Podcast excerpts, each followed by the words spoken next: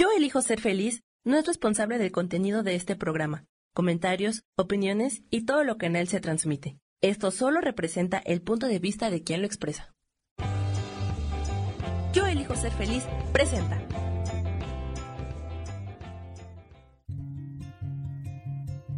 Volver a brillar, volver a sentir vitalidad. Bienvenido al programa.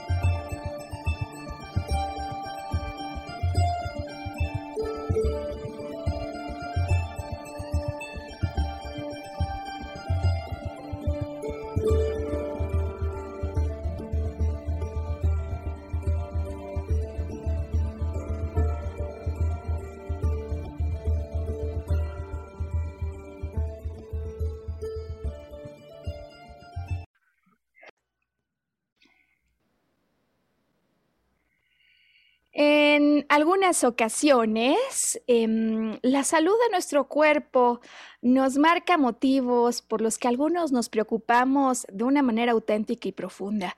Recuerdo muy bien eh, el momento en el que empecé a sentir eh, como todo el estómago inflamado, eh, con una sensación de una enorme incomodidad, para descubrir tiempo después que no era el estómago, que era el intestino y que no era colitis lo que yo pensaba, que era intestino irritable.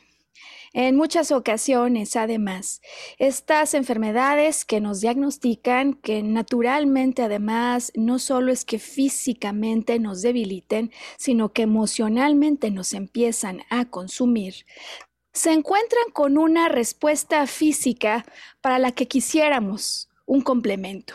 En ocasiones nos dicen esto es crónico, Nadie sabe cómo se produce, pero nosotros en nuestro interior sabemos que no nacimos así, que tuvo que haber habido un antes y un después, y por mismo motivo, para todas las personas que se encuentran frente a alguna complicación digestiva, el día de hoy este podcast que hacemos para poderte ayudar a comprender de qué manera las vivencias emocionales podrían estar vinculadas con problemas digestivos desde la perspectiva de la biodecodificación. Se trata de una serie eh, a la que hoy le vamos a dedicar el apartado específico a todo esto que aparece y que por supuesto aparece nuevamente con nosotros Sergio Cuellar, nuestro invitado súper especial, quien siempre viene a ponerle un toque a las cosas práctico, divertido, metafórico, porque nos cuenta historias, novelas, películas que nos van a ayudar a lo largo del podcast a poder entender de una manera mucho más simple eso de lo que vamos a hablar. Sergio Cuellar, bienvenido a este tu espacio. Muchas gracias por la invitación, Mar. Un placer acompañarte a ti y a todo tu auditorio. Creo que lo que estamos entregando va a ser de mucha utilidad eh, pues para todo aquel que lo necesita. Yo en mi caso también padezco de síndrome de colon irritable y efectivamente lo que dices, Maru, hay un antes y hay un después, ¿no? Y si esto nos ayuda a mejorar nuestra calidad de vida, pues es un regalo invaluable. A ver, definitivamente pienso que tiene que haber más respuestas, ¿no? Y el complemento que nos entrega la perspectiva emocional es indispensable en la vida de un ser humano que es integral, porque no es que vivamos como yo soy el físico, muy bien, ahora bajo la cortina, yo soy el emocional, muy bien, se cierra, se baja la cortina y regresa el físico. La realidad es que vivimos todo el tiempo como un ser humano integral. Y en este sentido, para las personas que por primera vez contactan con este contenido que estamos entregando a través de Volver a Brillar. Lo que queremos poner sobre la mesa, Sergio, es la explicación y el complemento emocional de eso que vivo en mi interior, que muchas veces solo yo sé cómo lo vivo, que muchas veces solo yo me angustio en la cama, doy vueltas de un lado al otro, no puedo dormir, no puedo comer, o todo el día estoy tratando de resolver un problema que ha salido del umbral de lo cotidiano, porque problemas tenemos todos, pero ha salido de lo cotidiano y de alguna manera empieza a generar una energía que eventualmente, de acuerdo a lo que hoy vamos a explicar, El cerebro escucha, el cerebro entiende y el cerebro dice, yo entro a ayudar, yo entro a ayudar, ahora sí que uno, dos, tres por mí y por todos mis compañeros con la ayuda de algunos órganos. El día de hoy en particular, un tema que me parece que además resulta de interés general, porque como ya lo decías tú, Sergio, en el podcast anterior, pues ¿quién no ha tenido un problema digestivo, ¿no? Estomacal. Eh, eh, claro, no es lo mismo que yo tenga un malestar, una acidez, de la que ni me acuerdo porque me tomo una pastilla y esto se me olvida, se resuelve, a que el asunto se empiece a volver algo que persiste, ¿no? Algo lo que le llaman médicamente crónico. Porque entonces sí, las alertas se prenden y uno dice, tiene que haber otra solución, tiene que haber un complemento, tiene que haber algo que yo no esté entendiendo. Y así fue justo como yo me aproximé, Sergio, a la biodecodificación. Yo me aproximé por dos temas que al parecer eran crónicos.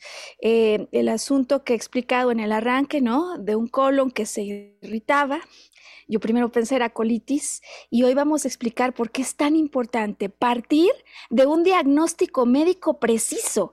Es decir, que en efecto y auténticamente estamos haciendo un complemento. Honramos ese lugar. Nosotros no somos médicos para nada.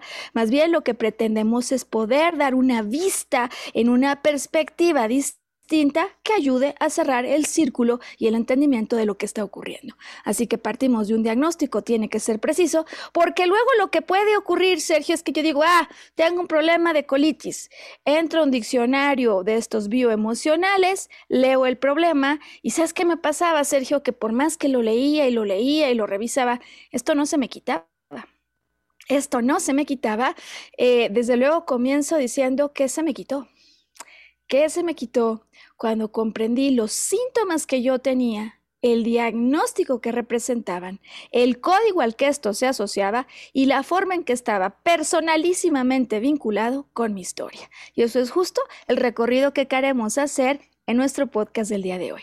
Para comenzar, dejaremos el espacio abierto a Sergio, que nos trae una súper historia hoy para ilustrar eh, cómo ocurren las cosas en el aparato digestivo, que es por excelencia, me parece, Sergio, uno de los que tiene un poder metafórico más evidente, de esos que va a ser mucho más sencillo para muchas personas identificar inmediatamente y que además es algo que ya no se te olvida, porque de verdad que la metáfora es clarísima. Una vez que nos cuentes esta historia que vamos a explotar hoy al máximo, nos vamos a platicar qué emociones están vinculadas con este aparato digestivo. ¿Te acuerdas que la semana pasada hablamos del respiratorio en general? Hicimos una síntesis emocional. Bueno, pues hoy vamos por la síntesis emocional de lo que pasa en los diferentes órganos que forman parte del aparato digestivo. Desde luego tengo ejemplos y varios, fíjate, ojalá uno dijera no tengo ejemplos, ¿no? Em, pero bueno, la realidad es que en relación a estos temas tengo varios ejemplos de personas con las que estoy trabajando. Y me gustaría finalizar, por supuesto, con la pregunta que muchas veces me hacen. Muy bien, yo entendí el conflicto. ¿Y ahora cómo lo resuelvo? ¿Qué hago con esto que es posible que se haya activado a partir de un momento determinado, Sergio, pero que casi en forma automática y no consciente, es como si incorporara yo nuevos lentes que hacen que derive interpretaciones y comportamientos que están favoreciendo la cronicidad de eso que físicamente me reporta el cuerpo. ¿Estás listo, Sergio? Oye, pues yo estoy lista como siempre para tomar nota de las historias que nos cuentas porque de allí sacamos muchísimas analogías y formas prácticas de aterrizar lo que hoy queremos explicar. Bienvenido, Sergio, cuéntanos qué historia nos vas a contar pues, este día. Hoy les traemos una historia mm, publicada en 1989. Es una novela por entregas como se usaba en 1800, pero esta vez es en esta, en, bueno, a, finales del siglo pasado, del siglo XX, escrita por Laura Esquivel. Y después fue llevada a la pantalla grande y después fue catalogada como una de las 100 mejores novelas escritas en la lengua hispana este, en el siglo XX. Estamos hablando de Como agua para chocolate. Y Como agua para chocolate es la historia de un amor frustrado, ¿no? Eh, se desarrolla en la época de la Revolución Mexicana en Piedras Negras, Coahuila, que es casi frontera con el estado de Texas. Sí. Eh, son ciudades gemelas, Piedras Negras y Aguile Paz, es decir, crecen al lado de la frontera. Y eh, durante la época de la Revolución hablamos de Tita. Tita, la menor de tres hermanas eh, de una familia sin padre, es decir, Mm. el padre falleció eh, cuando Tita era muy pequeña y eh, ella es la menor en un círculo donde está su hermana Rosaura, su hermana Gertrudis y mamá Elena, ¿no? que era la, la- la, este, la matrona de esa casa. Tita eh, desde el principio tenía negado casarse. ¿Por qué? Porque la tradición indicaba que la menor tenía que quedarse a cuidar a su madre hasta su muerte. Claro. Era una tradición pues muy, muy, muy fija en esa época, en esa cultura, ¿no? Entonces, ah, es una novela de realismo mágico, donde te transportan a realidades. Tita yo creo que presentía, así te lo narran, presentía su destino y lloraba desde que estaba en el vientre, ¿no? Cuando nace, eh, ella solamente la calmaba el sabor, el, olor de la sopa.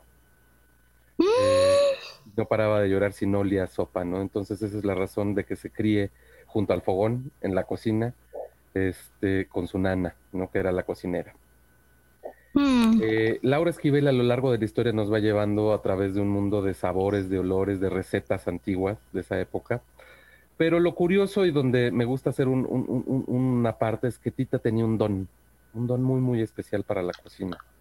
Entonces, en cuanto ella tuvo época eh, y edad de cocinar, eh, empieza a realizar grandes proezas en el mundo culinario.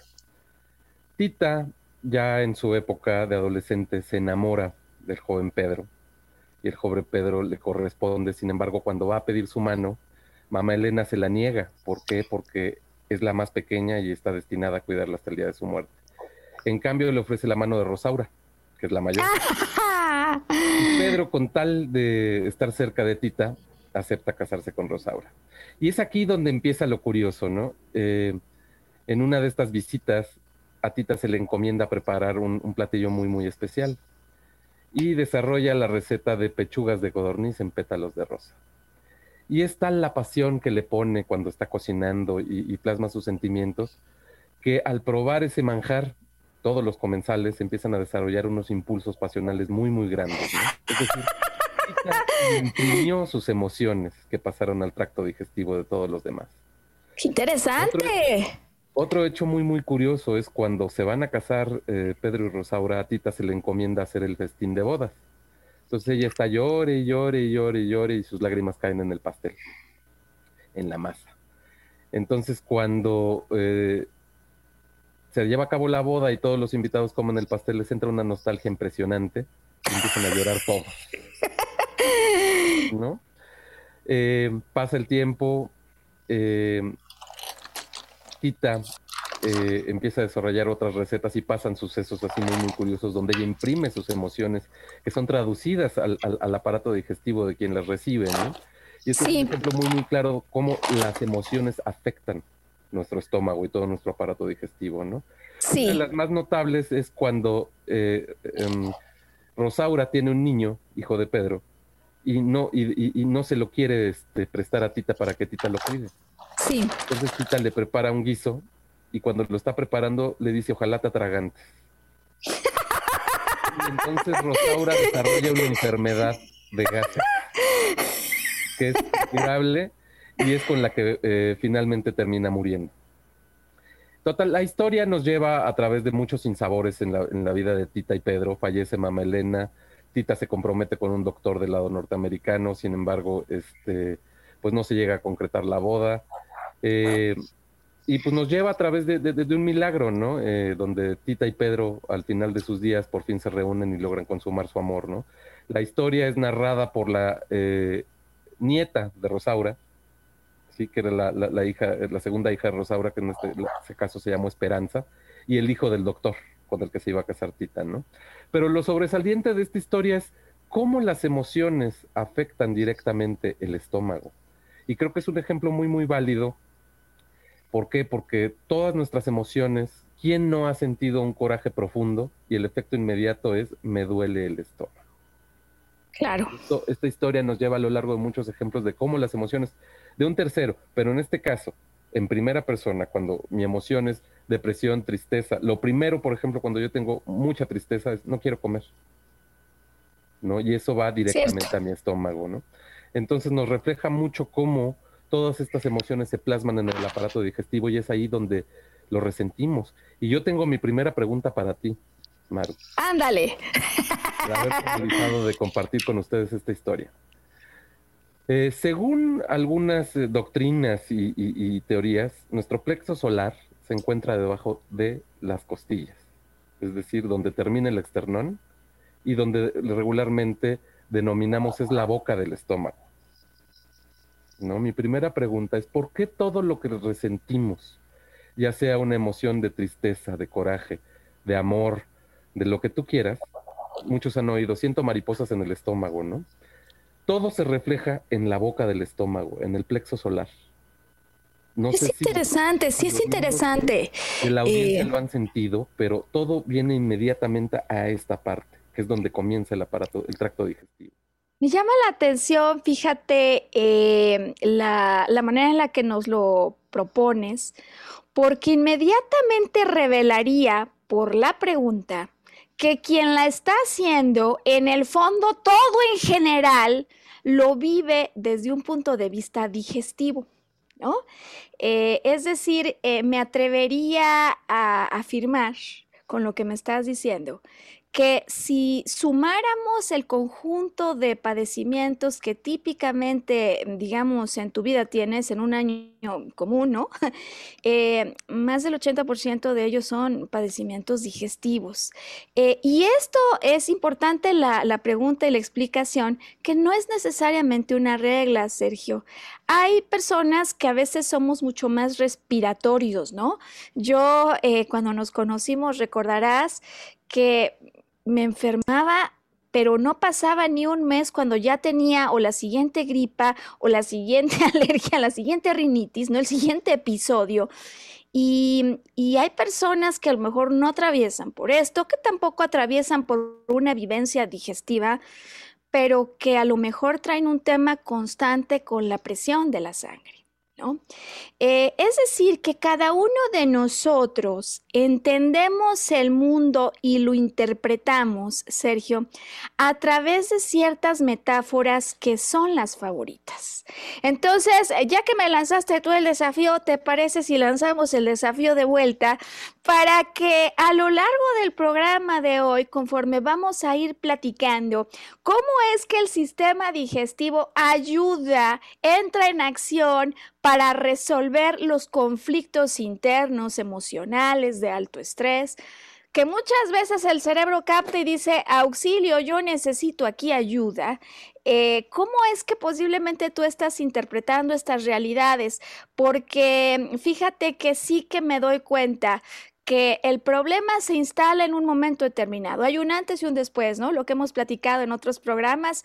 Hubo algo que no existía en mi vida, una amenaza aparece de la nada. Es tan fuerte a veces, Sergio, el poder que tiene ese conflicto sobre nuestro interior, por lo pronto el que le estamos permitiendo tomar que va a condicionar respuestas que luego ya, sin darnos cuenta, de cotidiano vamos a estar dando ante algo. Eh, y eso es lo que nos lleva a padecimientos crónicos. Así que antes de ir a pausa, querría sondear y verificar, ¿existe algún padecimiento crónico con relación al sistema digestivo que en tu día a día experimentes o que viene por temporadas? Porque si la respuesta es sí, tenemos para ti hoy el complemento de lo que significan las vivencias emocionales que podrían estar vinculadas con eso que físicamente estás padeciendo, por lo que te invitamos al siguiente, em, pues eh, digamos, eh, parte, ¿no? Al, al siguiente tramo de nuestro podcast, cuando le vamos a pedir aquí a Sam que durante la pausa nos ayude a compartir con el auditorio los datos de contacto de las prácticas que estamos ofreciendo, Sergio, pues la verdad es que en un podcast de estas características nos queda poco tiempo siempre, ¿no? Y hablamos de generalidades, desde luego muy útiles, pero luego cada cual vive cosas muy específicas y a veces algunos padecimientos mucho más particulares. Pues seguimos ofreciendo prácticas eh, profesionales, Sergio, habíamos ofrecido 30 y hoy quiero comunicar que nos quedan seis lugares. seis lugares con un profundo agradecimiento a las 24 personas que han venido con nosotros eh, y a darnos historias impactantes, em, incluso en algunos casos resultados realmente sorprendentes. Gracias a todos ellos Puede ser que haya un lugar todavía para ti. Toma nota de esos datos que ya estamos inmediatamente después de la pausa de regreso para hablar de los problemas emocionales en una síntesis vinculados con el aparato digestivo. Practicaremos algunos ejemplos, por supuesto, para que esto pueda quedar mucho más fácil de entender, con agradecimiento a las personas que a través de sus casos personales nos proveen hoy un contenido para servir a la comunidad. Vamos a la pausa. Bueno, pues estamos de vuelta en Volver a Brillar. Hoy que estamos hablando de cómo las vivencias emocionales están vinculadas desde la apreciación de la biodecodificación con nuestros problemas digestivos. Y lo que siempre decimos, ¿no, Sergio? No creer nada, simplemente tomar nota, observar, autoobservar y descubrir para llegar a las propias conclusiones. Em, bueno, tú te acordarás, Sergio, que había dos temas básicos alrededor del sistema respiratorio, la libertad y la seguridad. ¿Te acuerdas de ello, no? Bueno, pues en esta ocasión nos vamos al aparato digestivo, que es la zona por excelencia, Sergio, de la aceptación, es decir, de lo que acepto o no acepto, Sergio, en relación con el exterior. En mi interacción con el exterior hay momentos, hay circunstancias, hay vivencias que yo no acepto del todo. Y no acepto en esta zona en particular porque, por ejemplo, las considero una injusticia imposible de tragar o una circunstancia imposible de digerir, algo que no puedo acabar de asimilar o un evento que no puedo eliminar, que me hace daño, que es tóxico, pero no puedo eliminar. Y decía al inicio del podcast que la verdad es que la metáfora que hay a través del aparato digestivo es prácticamente, digamos, eh, perfecta, eh, de las más sencillas incluso de comprender porque estoy segura, ahora que ya nos has contado que todo se vuelve o se codifica un padecimiento hacia la boca del estómago, Sergio, eh, del número de ocasiones en las que posiblemente alguien pasa frente a ti y ahora que no estamos interactuando en un trabajo, pues pasa frente a ti una llamada telefónica, un correo electrónico o una intervención en una reunión, en fin, ¿no? O la persona que sí tienes en casa y dices, no la trago o sea, yo no trago esta situación, no, no, no lo trago. Entonces, em, la realidad es que en esta aceptación, además de la injusticia que se puede vivir como esta zona, también estamos hablando en ocasiones de sensaciones o vivencias interiores de carencia. No necesariamente es que así ocurra afuera pero yo interpreto la posibilidad de carencia, la que si además vivo intensamente con mis emociones, con estrés, y muchas veces la injusticia, la carencia, la no aceptación se revisten de enojo, esta es la pauta clave para entender que eso va a venir a registrarse eventualmente en el aparato digestivo si cuatro cosas ocurren. Que además sabemos cuáles son esas cuatro cosas. Algo ocurre, yo muchas veces no, no supe en qué momento arrancó algo que no ocurría en mi vida. Esto normalmente siempre se condiciona. Hay un antes, hay un después y hay una amenaza me genera estrés, aquí hay algo que no me gusta, sobre todo en aparato digestivo, el enojo que me provoca o la irritación que me provoca internamente algo y que posiblemente no he expresado, Sergio, si yo permito que esto continúe desenfrenado, puede escalar a una ira, a un rencor, es decir, vuelvo a sentir enojo continuamente en una escala emocional intensa.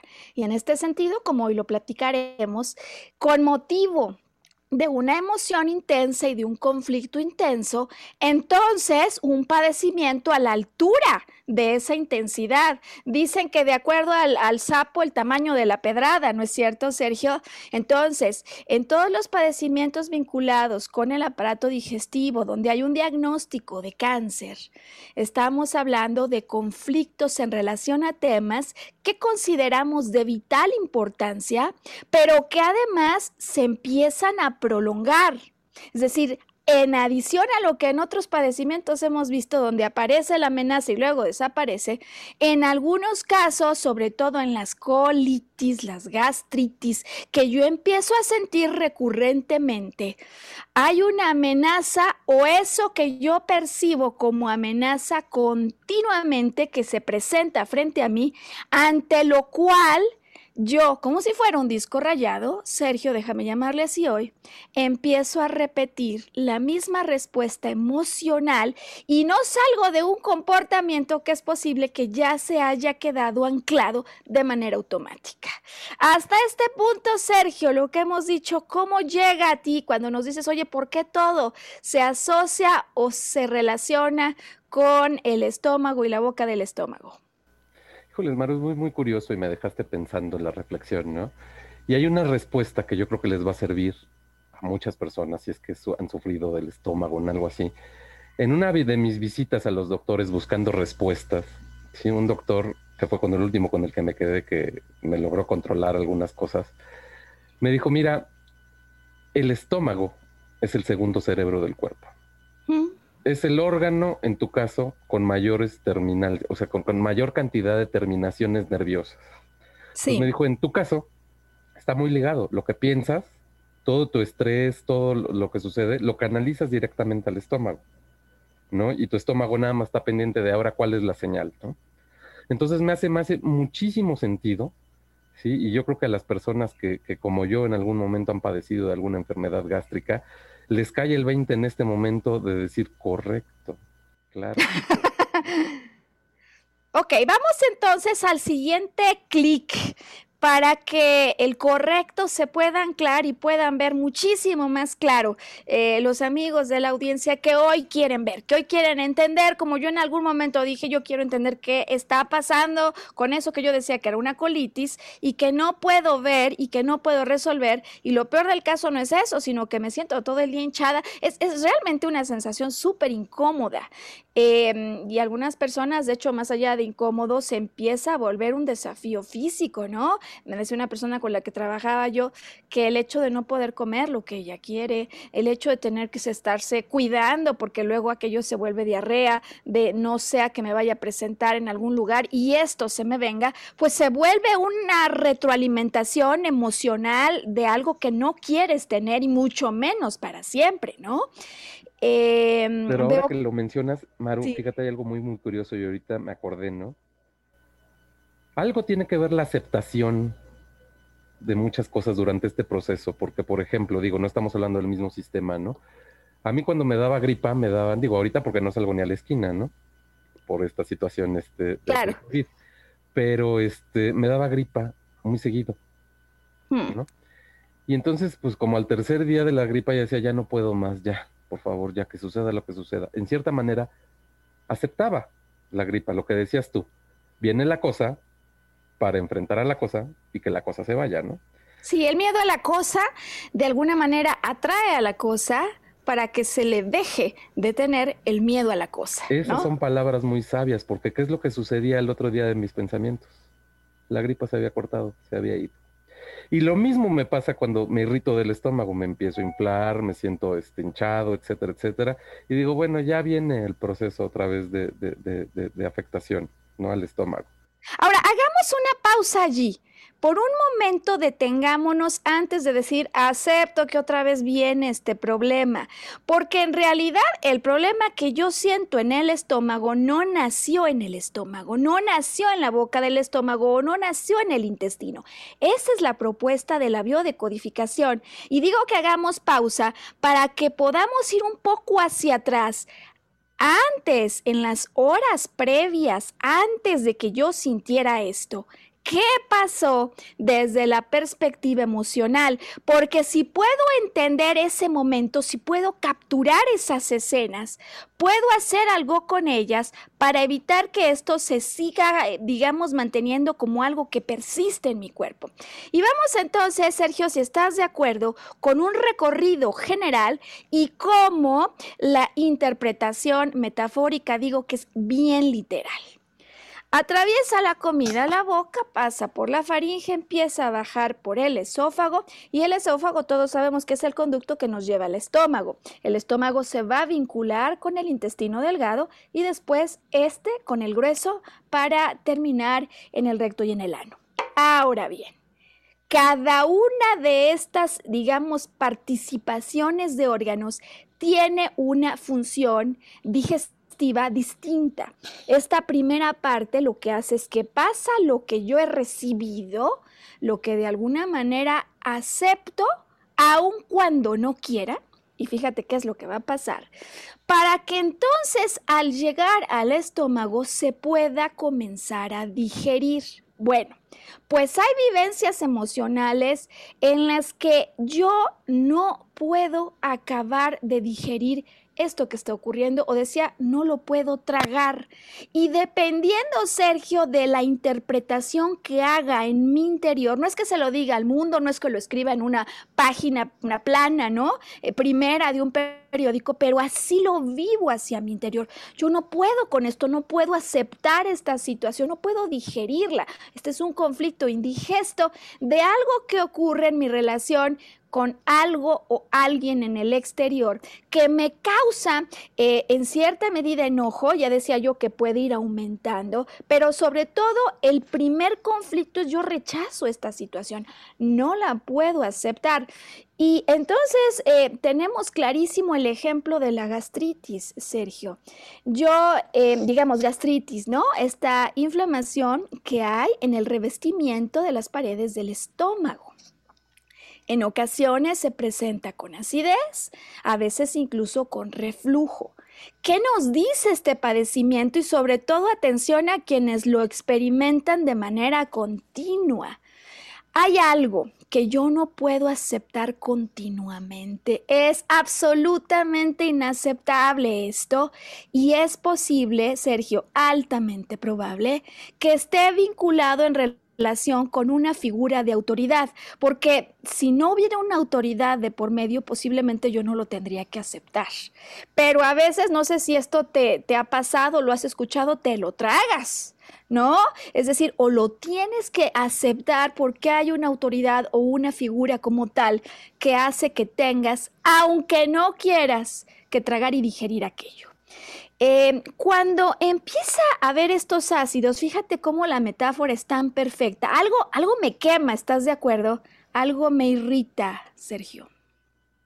Algo me irrita y además, interesante, porque estos ácidos fluyen hacia arriba cuando de alguna manera el esfínter, que es como la tapa que permite que no pasen, se abre. ¿Qué revelaría este malestar estomacal que además trae ácidos de por medio? El que al abrir la puerta posiblemente yo me esté sintiendo de alguna manera falto o falta de apoyo falto o falta de amor y abro la puerta para poder seguir recibiendo algo, porque esto que he recibido me quema, es indigesto y no acaba de darme el sentido de apoyo que yo requiero. A mí me pasó, de esta sí me acuerdo bien, Sergio, cuando en aquel entonces trabajaba para un despacho en el que el objetivo, como se ganaba, digamos, la comida, el bocado, pues, hay, hay, quienes dicen hay que perseguir la chuleta, ¿no? ¿Lo has escuchado? Bueno, pues la manera de perseguir allí la chuleta era vendiendo proyectos. Teníamos un cliente súper importante y la verdad es que tú no conseguías con 10 clientes lo que te daba uno y nos había ya confirmado que habría un proyecto asignado para el siguiente año, que para ti es en el sentido, digamos, metafórico, la vida y la muerte. La diferencia entre si conseguiste la chuleta y vas a tener con qué recibir es ese incentivo económico con el que se desenvuelven las cosas muchas veces en la vida de las ventas. Em, bueno, pues resulta que un buen día estamos allí para algo que no tenía que ver con esto, Sergio, y de la nada eh, el director financiero, que era la autoridad en ese exterior, nos avisa que están muy apenados porque aunque nos lo habían confirmado, aquel proyecto se cancela. Era la cuota del año. Y sabes, da igual entonces lo que te comas a la hora en la que vas, ¿no? Haces, ya sabes, el medio tiempo en el trabajo eh, y da lo mismo lo que hubiera sido.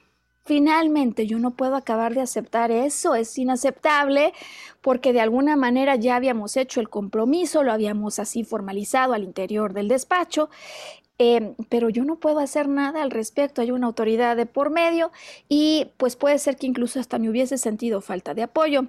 Malestar estomacal, desde luego eh, esta, esta sensación de ácidos em, que, que, no se sienten para nada, pero que nos reflejan que algo me está irritando. Em, hay algo que es una frase, Sergio, que la pongo a tu consideración y a la del auditorio, que puede ser súper útil para explicar esos padecimientos que se vinculan con el aparato digestivo, particularmente en este momento estómago. Porque esta frase me parece que nos ayuda a entender eso que emocionalmente podría estar ocurriendo. ¿Te has llegado a sentir así, Sergio? ¿Te has llegado a sentir así? Quien nos escuchas en el auditorio, fíjate bien, Sergio. No tengo lo que quiero, tengo lo que no quiero. Lo que quiero no lo tengo. Lo que no quiero es lo que tengo. ¿Te hace sentido? Me recordó más bien, y digo, eso es muy contemporáneo, esa frase, ¿no? Pero las abuelitas decían, lo que no has de querer, en tu casa lo has de tener.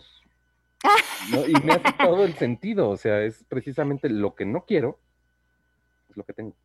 Y esa es la sensación, Sergio. Esa es la sensación. O sea, esto que tengo aquí no es lo que yo quería y no lo puedo digerir. De alguna manera reflejándome que yo hubiera querido que mi manera o mi postura, mi propuesta, que literal en el caso de un proyecto era la propuesta, sea digerida por el otro.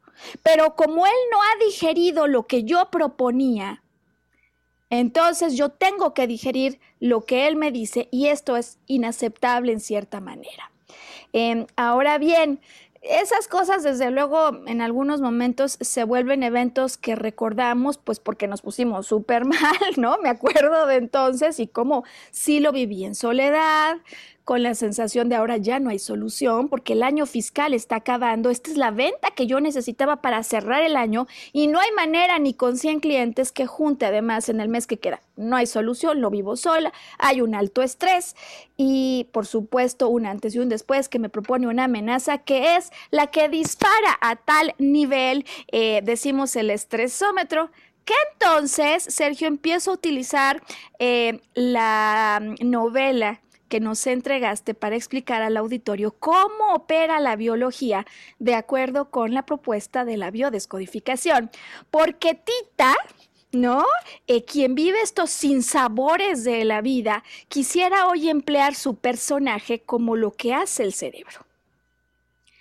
Que no se puede resolver esto no hay por qué preocuparse, de alguna manera en automático es una programación que tiene el cerebro para ayudarme a través de estos, por ejemplo, ácidos que suben y que podrían estar señalando el deseo de atacar un peligro o una amenaza del exterior.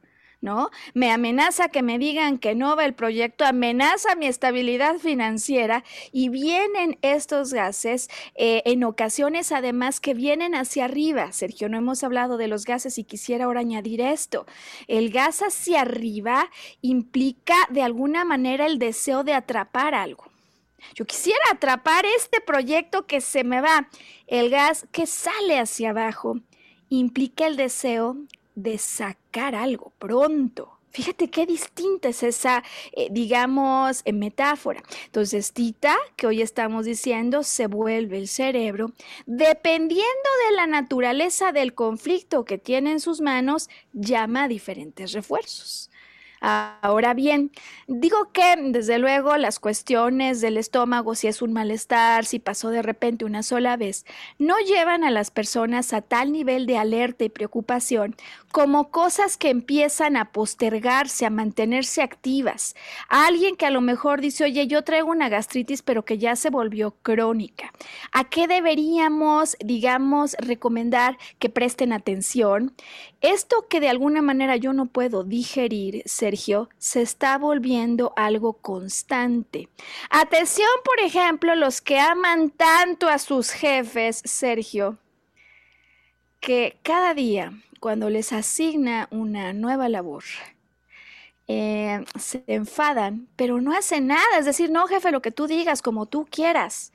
Y sin embargo, el enfado por algo que no puedo acabar de digerir cuando regreso a mi lugar cuando estoy conmigo y digo, pero qué tontería de trabajo, o sea, ¿por qué me está pidiendo así? ¿Por qué me lo pide a mí? ¿Sabes? Es un pleito constante que ocurre en el interior, que no encuentra forma de fugarse al exterior. Y en el caso de gastritis, cuando esto se vuelve crónico, nos está revelando algo que no puedo yo aceptar típicamente en relación con una autoridad. Y puede ser el jefe del trabajo o el jefe en casa, ¿no? Eh, el padre, la madre, siempre algo, una figura en relación al exterior. Ahora, fíjate que quiero pasar a uno de los temas más constantes y es el asunto del colon, ¿no? Decimos de alguna manera, puedo no digerirlo, ahí está el estómago, pero luego hay algunos, Sergio, que vivimos los conflictos desde la posición o la interpretación de yo esto no lo puedo asimilar. Incluso hay algunos que no es metafórico, en el lenguaje lo decimos. O sea, ¿sabes qué, Sergio? Van seis meses que esto ocurrió y no lo he acabado de asimilar, ¿no? Atención los que en ocasiones eh, por ejemplo, salen de un trabajo y dicen, pasó ya un año y no lo ha acabado de asimilar. Porque podría ser eso, podría ser un divorcio, podría ser la separación de un amigo, pero digamos, el asunto no es tanto lo, el personaje que ocurrió afuera como la forma en la que yo estoy codificando esta vivencia emocional. Y tengo ejemplos para ti, pero propongo que hagamos nuestra segunda pausa. Así damos oportunidad de que Sam nos ayude con el mensaje en el que ponemos los datos de contacto. Si estos temas te resultan de interés, si hay algún motivo personal particular, sea digestivo o de cualquier otra naturaleza, que te llama a entender por lo pronto, la posibilidad de que una vivencia emocional esté involucrada para que podamos juntos hacer esta exploración a la que yo le llamo arqueología emocional, de tal manera que al mirar lo que lo está produciendo, Sergio, tenemos una nueva conciencia y la posibilidad de cambiar esa emoción cuando estamos claros de cómo inconscientemente la estábamos provocando. Esto es volver a brillar, ya volvemos. Bueno, pues arrancamos ya la tercera y última parte de este programa. Sergio, de veras me pasa que con cada programa digo, no puedo entender esta cuestión del tiempo, ¿no? Se nos va volando.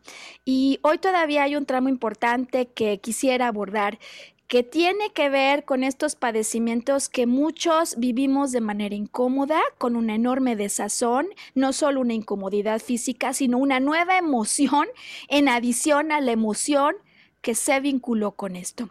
Me refiero a padecimientos que tienen que ver con el colon, ¿no? El intestino grueso, aquel que conecta una vez que el intestino delgado ha asimilado para hacer las funciones de desechar lo tóxico. Y uno diría, pues qué raro, ¿no, Sergio? Que lo tóxico no lo desechara el cuerpo. O sea, ¿cuál podría ser la razón? Por ejemplo, en una colitis, ¿estás de acuerdo? Donde yo siento inflamado, aquí a diferencia de la gastritis, lo que está inflamado es el revestimiento interior del colon. Y, esto, pues para los que en algún momento lo hemos experimentado, no solo es la sensación de hinchazón, a veces incluso hay fiebre, hay debilidad y una sensación de no poder evacuar cuando yo siento que estoy lleno de eso que es tóxico en el cuerpo. ¿Por qué tendría que ocurrir esto? ¿Estás de acuerdo, Sergio? O sea, ¿Cuál es la razón? ¿Cuál es la razón de eh, que mi organismo no está expulsando eso que me resulta tóxico? Así es. Y en este sentido, lo que observamos a través de los ejemplos es que en ocasiones la vivencia emocional es esto es una cochinada, esto que me están mandando a hacer es una, es una verdadera porquería. Imagínate que a la tita, ¿no? Cuando no se pudo quedar con el Pedro que quería, la ponen a hacer todas esas tareas que la hermana no va a tener que hacer, ¿no? Eh, lo vive en ocasiones con mucho agrado, como nos contaste, pero no siempre. Eh, este es el caso del empleado que le mandan a hacer trabajos que considera de orden menor y de importancia menor que al final parece que me avientan siempre lo que nadie quiere hacer. Atención a eso, ¿no? Y el asunto en una colitis que ya se vuelve crónica, Sergio, es que yo continuamente tengo que aceptar, digerir y procesar, asimilar y desechar estas cosas, pero el asunto es que apenas una la acabo, haz de cuenta que te mandan una tarea menor, de esas que dices, es que esto de verdad es una cochinada, como lo hacen, como me lo mandan, lo sacas, pero apenas lo sacaste, ¿qué crees? Te viene una nueva, y te viene una nueva, y te viene una siguiente. ¿Te ha pasado a ti que en tu relación con el exterior, y hoy decimos que no importa quién o qué sea ese exterior, puede ser un tema interpersonal, familiar, social o laboral, el que sea, vives continuamente con la sensación de que te mandan cochinadas pequeñas, cuestiones tóxicas que por algún motivo tú no quisieras, pero tienes que acabar procesando y que ya que las estás sacando te viene otra. Es decir, yo creo que todos, todos hemos tenido esos periodos, deja tú si me mandan o no me mandan, ¿no? Sino donde se te van juntando muchas cosas, muchas circunstancias. Ok, Sergio. Dices, nada más me falta que... Y te pasa. ¿No? Y llámese con cosas de la, de la vida cotidiana, que si se te descompuso la lavadora, luego a los 25 minutos se fundió el foco, luego al ratito resulta que el horno de microondas ya no prende, luego, o sea, no, tiene que ser necesariamente con los aparatos, ¿no? Sales y la llanta del coche está ponchada, este, de repente... Ahora, curioso que lo estés diciendo así, ¿sabes? Porque ya nos está detonando en vinculación con la pregunta que nos hiciste al arranque del día, que posiblemente cuando estas cosas ocurren, alguien se muere de la risa y simplemente dice, mal día, lo haré mañana, ¿no? Eh, pero hay quien cuando empieza a ver todo eso, empieza a sentir la sensación de pequeñas injusticias, guarradas les llaman, ¿no? Pequeñas injusticias o guarradas, pero que además, Sergio, aquí en la vinculación con la emoción, me irritan, me enojan, me enfadan. Y enfado y enojo que no estoy entregando al exterior. Ahora, decía al arranque del programa, y aquí me gustaría explicar con más detalle, la importancia de partir de un buen diagnóstico. Porque cuando yo empecé con este asunto de sentir el colon inflamado, que en efecto en momentos tenía esta tremenda dificultad para evacuar y me sentía así, ya sabes, gigante, ¿no? Como pasa, que es realmente no solo incómodo, sino molesto, esos dolores que de repente tiene uno. Eh, originalmente pensé como que esto era una colitis, Sergio. Entonces leía, guarrada, alguna sensación de injusticia, pequeñas cochinadas continuamente y no me hacía sentido. Y como no me hacía sentido, pues aquello continuaba. Y de hecho, pues de repente yo decía, no, pues a lo mejor esto lo estoy viendo como una cochinada. Y la verdad que en biodecodificación no se necesita filosofar tanto. en cuanto damos con el síntoma que lleva un diagnóstico preciso y escuchamos el código, normalmente nos cae el 20, como decimos en México, nos hace clic inmediatamente. Ahora, ¿por qué digo atención al diagnóstico? Porque así como está la colitis que ya hemos explicado, está el síndrome del intestino irritable. Y es ligeramente distinta. Si bien la connotación está vinculada con lo tóxico, Sergio, está vinculada con lo tóxico a lo que yo no le puedo decir que no. Una es que me lo avienten y lo procese, colitis, y otra es que me lo avienten y mi irritación sea no puedo decir que no. Pero por esto que es de menor importancia, incluso hasta podría parecer tóxico, no hago algo que yo sí quisiera hacer. ¿No? Y entonces allí se conjuga el síndrome del intestino irritable y decíamos los gases, porque estoy tratando de sacar pronto las cosas triviales, banales, que no van y que podrían ser hasta tóxicas en función de lo que yo sí quiero lograr. Eh, en este sentido, no tengo mejor ejemplo que el de una persona que se acercó conmigo hace unas tres semanas, Sergio. Le pondremos hoy Rosa a su nombre a fin de guardar perfecta, digamos, confidencialidad de su identidad. Pero me parece que el ejemplo es muy claro y nos ayuda a reflexionar. Bueno, imagina que cuando empezamos el trabajo de biodecodificación, Rosa me explica que padece del síndrome del intestino irritable ya desde hace muchos años y que el tema ha ido escalando al punto que ya no puede muchas veces ni tener una vida social, ni aspirar a comer lo que le gusta, además se siente débil y esto es verdaderamente incapacitante de una vida en interacción social cuando de pronto tiene episodios de diarrea que no puede controlar. O sea, te puedes imaginar no solo el cuadro físico, sino la vivencia emocional que detona esto. La pregunta entonces, Sergio, como hasta ahora siempre hemos hecho, es, ¿a partir de cuándo empezó? Yo necesito saber a partir de qué momento comenzó a ocurrir esto para que alrededor de este punto sitúe el trabajo de arqueología emocional. Y entonces regresa ella hacia ese momento y lo primero es que me reporta un momento espectacular en su vida. De hecho, parecería difícil pensar en un conflicto emocional cuando me dice estaba en la cúspide de mi carrera. ¿No? Yo era un gerente de trade marketing en una empresa que hacía comida para mascotas y era el momento cúspide clave. Y entonces, con base en la propuesta de biodecodificación, donde sabemos que con independencia de aquella percepción generalizada, algo tuvo que haber ocurrido emocionalmente, yo le vuelvo a preguntar, ¿qué evento ocurrió? Es decir, tiene que haber algo, que fue un antes y un después, que tú de alguna manera viviste con un enorme estrés, seguramente en soledad y sin encontrarle una solución. Tuvo que haber pasado algo, eso de que te quite el sueño, que te preocupa todo el día, que te deja sin comer. Por favor, ayúdame, damos la instrucción a dar con eso, aun cuando me dices que es ser un momento espectacular. Y Sergio, esto fue lo impactante la respuesta. Porque puede ser que uno en general, cuando piensa en esas etapas, al idealizar, se olvida inconscientemente de eventos o cosas que ya carga el cuerpo. Y que se acuerda, Sergio. Que se acuerda, esto me parece que fue impresionante y me dice ya, ya sé qué pasó. Pues resulta que el jefe se le insinuó sexualmente, Sergio viajaban, sí, es impresionante, viajaban de lugar en lugar en ocasiones, ya sabes, la gente que hace estas funciones, pues monta el show, el espectáculo, un poco en, la tienda, ¿no? En la carpa, fuera del autoservicio. Y, y, el jefe le propuso pues que celebraran con una botellita en su cuarto, ¿no? Y el asunto es que ella, ante la manera de percibir esta amenaza, internamente se dice no le puedo decir que no. Ah, está bien. Pero no puede ella con ese, con ese cacho tóxico que sabe el daño que le provocaría. Tampoco encuentra solución porque le digo que no al jefe y al día siguiente estoy en la calle y bajo su apreciación esa no es una solución aceptable.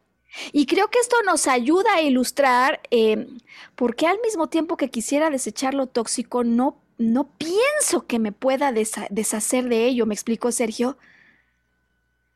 Resultó impresionante, eh, pero creo más interesante aún que pues, un ejemplo específico. Cada quien vive los suyos, ¿no? No necesitas llegar a este extremo, pero finalmente en la interpretación, algo que tú percibes como tóxico para tus propósitos, para tus deseos, para tu cuerpo físico, emocional, está allí y al decir sí, al no poder decir no de otra manera, no lo puedes acabar de desechar lo que sabes que te hace mal. Y, esto creo que además se conecta de una manera sumamente clara con lo que hay que hacer para entonces poder resolver toda vez yo ya entendí que eso pasó, pues a lo mejor me dices eso pasó hace cinco años, yo ya no puedo regresar el tiempo y yo ya no puedo resolver eso. Y aquí lo clave entonces en el podcast del día de hoy, Sergio, porque si bien eso pasó hace cinco o diez años, es altamente probable que aunque no me dé cuenta, o aunque ya me haya hecho inconscientemente a la idea, continuamente me esté vinculando con el exterior bajo estos lentes en los que no puedo decir que no. Le pregunto entonces, ¿Cuántas veces en el día haces cosas que no quisieras? ¿Cuántas veces, por no decir que no, acabas digiriendo cosas que no ves el momento en que puedas expulsar o terminar, porque te quitan el tiempo para lo que tú consideras vital? Y con el problema la solución, es decir, una de dos, o yo dejo de ver tóxico aquello, ¿no? No, ¿cómo, Maru? O sea, lo, lo, que, lo que estaba allí no era tóxico. Ok, si era toxísimo aquello, entonces tengo que encontrar una solución. O no es tóxico y me hago la idea que no lo es, o le encuentro una solución a aquello que es toxísimo. Porque como no se la encuentro luego yo y me lo tengo que tragar y luego ya no puedo, ¿no? Eh, el asunto de la eliminación de esto, porque sí que me lo tragué, entonces mi cuerpo entra a ayudar se da cuenta que hay un cacho tóxico ahí adentro y necesita provocar lo necesario, biológicamente hablando, para que eventualmente pueda procesar y además eliminar, que es el rol que tiene el colon.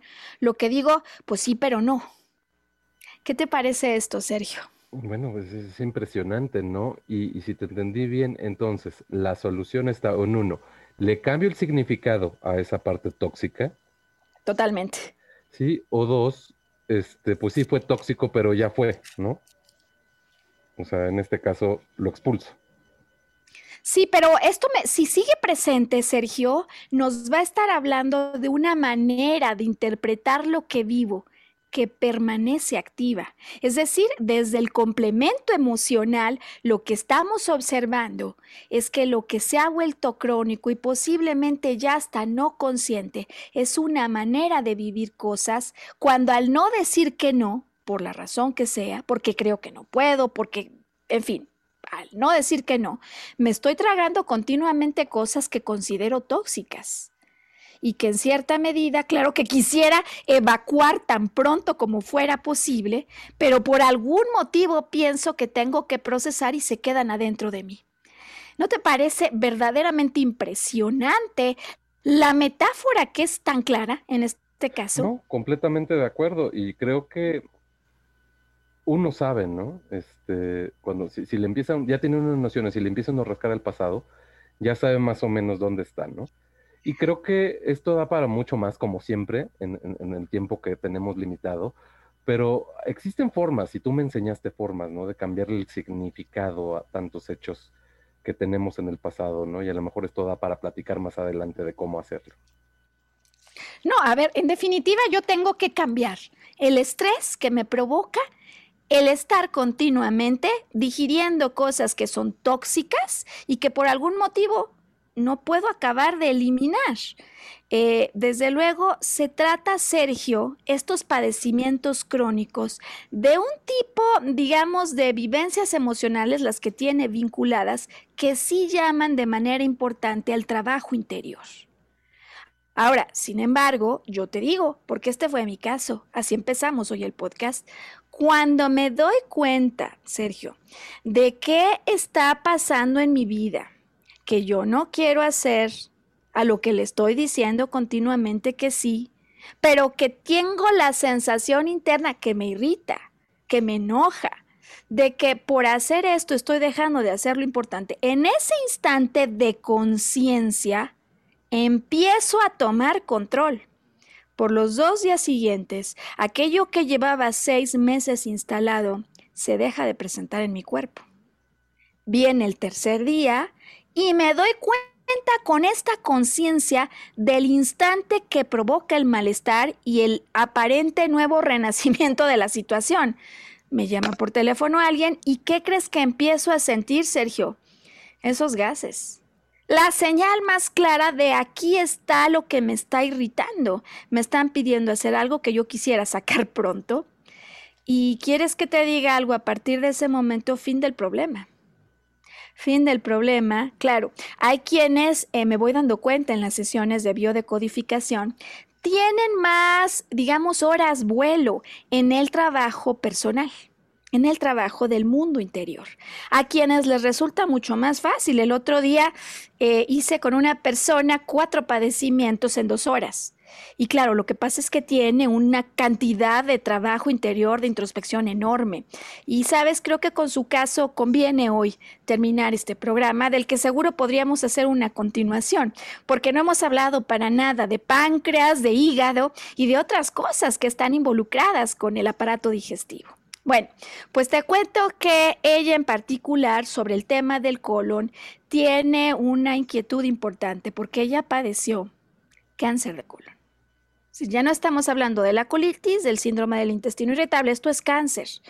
Con lo cual, volvemos al trabajo arqueológico para preguntar y verificar qué pudo haber ocurrido en tu pasado en el caso del cáncer, sí no estamos buscando necesariamente lo que pasó unas horas antes, sino en los meses antes, incluso dependiendo, eh, Sergio, del tamaño que tenga un tumor por cada centímetro cada año que debemos estudiar en retrospectiva.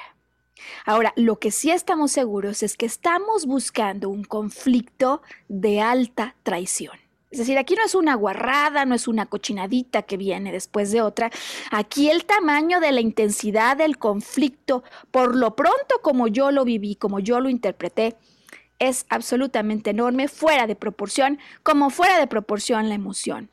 Y mm, está la situación, porque uno diría, o sea, ¿qué conflicto, de qué tamaño tuvo que haber sido esto, que siendo tan tóxico, yo tuviera el problema en dejarlo ir?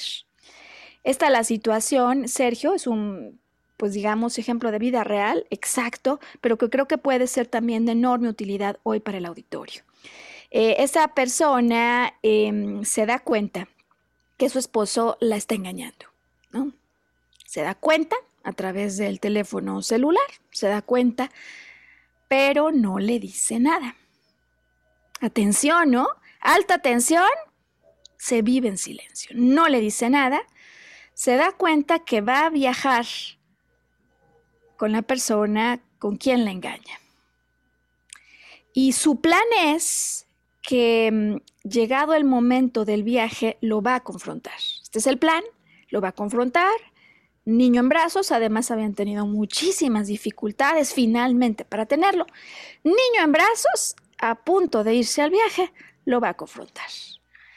Y el asunto de acuerdo al plan establecido por ellas lo voy a confrontar, pero aquí mi solución. Aquí mi solución, le voy a decir que lo perdono. O sea, yo lo puedo perdonar, pero lo voy a confrontar. Este es el plan. Lo que ocurre, Sergio, pues te puedes imaginar, si estamos hablando de un problema que se vivió sin solución, es que en el momento de la confrontación, el esposo lo acepta. Pero ese no es el asunto, el esposo tiene otro plan. El esposo lo acepta, pero le dice, que sus prioridades son distintas. Se va de viaje. Y ya te puedes imaginar entonces el asunto de un evento, persona o situación tóxica que por el nivel de amor que yo le tengo, al tiempo que sé que es tóxico, no puedo eliminar de mi vida. Es impresionante esto, ¿no, Sergio? se enquistó la situación. La situación se enquistó cuando leemos las posibles acepciones, porque yo ahora te digo un paseo general, ¿no? Pero hay algunos significados muy particulares que se podrían asemejar mucho más a eso que tú estás experimentando o que viviste en su momento. El amor limpio se volvió sucio. Fue la explicación que para ella hizo todo el sentido. Ahora bien, Creo que entonces, con este recorrido que hemos hecho por lo pronto hoy, ¿no? Estómago, intestino, eh, podemos dejar claro cómo, en efecto, de acuerdo con la postura de la biodecodificación, estas vivencias emocionales que están de por medio, cuando se rebasan, cuando las vivo solo, cuando no encuentro solución, eventualmente encuentran una, un aliado en el cerebro, en esa tita de la que hoy nos has empezado hablando. Sergio, ¿con qué opiniones te quedas? ¿Qué mm, reflexiones o comentarios vienen a ti cuando estamos ya culminando este podcast? Pues creo que tenemos la llave, ¿no? Tenemos la llave para desentrañar muchas cosas que están ahí, que sospechamos que pueden ser la llave y el túnel de salida a esta situación que estamos viviendo física. Y creo que lo que nos compartiste el día de hoy nos deja con mucha claridad, ¿no? Acerca de, de dónde vienen esas circunstancias. Me hiciste una pregunta al arranque, ¿no? Y me dijiste por qué todo se vive en la boca del estómago. Tendrás nuevas pistas al final de este podcast de por qué en particular es posible que tus interpretaciones favoritas tengan que ver con el aparato digestivo. Pues creo que sí, creo que todos, existe algo que se llama somatización, ¿no? Que es decir, tú reflejas las emociones a través de un punto en el cuerpo. Y esto refuerza el, comentario que tú hiciste, hay gente que son más respiratorias, hay gente que son más estomacales, hay gente... Yo en mi caso no me explicaba por qué cuando ves una serie una película norteamericana y se llevan una impresión muy fuerte, vomitan. Si te fijas, los, los norteamericanos para todo es, ay, vomito. Si se asustaron, si se enojaron, si se impresionaron, si lo que tú quieras, ¿no? Es a lo mejor un estereotipo, pero en mi caso yo este, todo lo somatizo a través del estómago. Exactamente. El la adrenalina, la impresión, y es mi caso muy particular, ¿no? Un estereotipo con el que de alguna manera te identificas, por eso prestas atención. Eh, el vómito que estaría marcando el que hay algo que me están imponiendo, pero que simplemente yo no solo no trago, no digiero, sino que expulso. Con esto sí no puedo. Eso es lo que nos estaría diciendo. Y por lo tanto, entonces, para culminar el podcast, la pregunta para quienes se encuentran ante una situación de naturaleza como las que hemos hoy platicado o de alguna naturaleza que genere, decía yo, sobre la base de la emoción, la que sea que vino a contribuir, otra emoción más de preocupación o de angustia intensa. ¿A partir de cuándo empezó esto? Lo que vives como enfermedad, usualmente, Sergio, no vino de nacimiento. Usualmente son cosas que aparecieron en un momento del tiempo. Así como alguien me dice, no, imposible, mi mejor etapa, nosotros sabemos que detrás de todo padecimiento siempre hay una explicación de una vivencia emocional. Y poder comprenderla, poder entenderla, poderla ver con los ojos en retrospectiva y con mayor perspectiva, es justo lo que te puede permitir adueñarte de tu vida emocional y comenzar el viaje de regreso a la estabilidad. Pues Sergio Cuellar, gracias, disfruté muchísimo la historia de Tita. Eh, siempre nos invitas con lo que nos cuentas a volver a ver esas películas. Eh, me parece que hace un sentido impresionante. ¿Y estás listo para nuestra siguiente vuelta? Claro que sí, Maru. Aquí estamos para lo que podamos aportar y tratar de dejar entrever lo que hay detrás de todas nuestras emociones al público, ¿no? Vamos a ver qué ocurre en esta semana de trabajo, ¿te parece? Porque muchas veces vienen casos muy específicos que nos dan ganas de hablar, que nos dan ganas de presentar. Eh, como el último que viví así bien impresionante de una persona que a través de la vista, tú dices, somatizó un problema. Entonces vamos a ver si es de depresión, si es de vista, de problemas de vista, eh, o cuál otro problema puede ser relevante de interés general para que abramos el siguiente espacio en volver a brillar. Y mientras tanto, Sergio, que haya plenitud, que haya claridad emocional para que entonces puedas retomar el control de lo que está pasando en tu vida interior. Nos vemos, Sergio, en una semana. Hasta la próxima, Maru. Estamos viéndonos la semana que entra. Así será.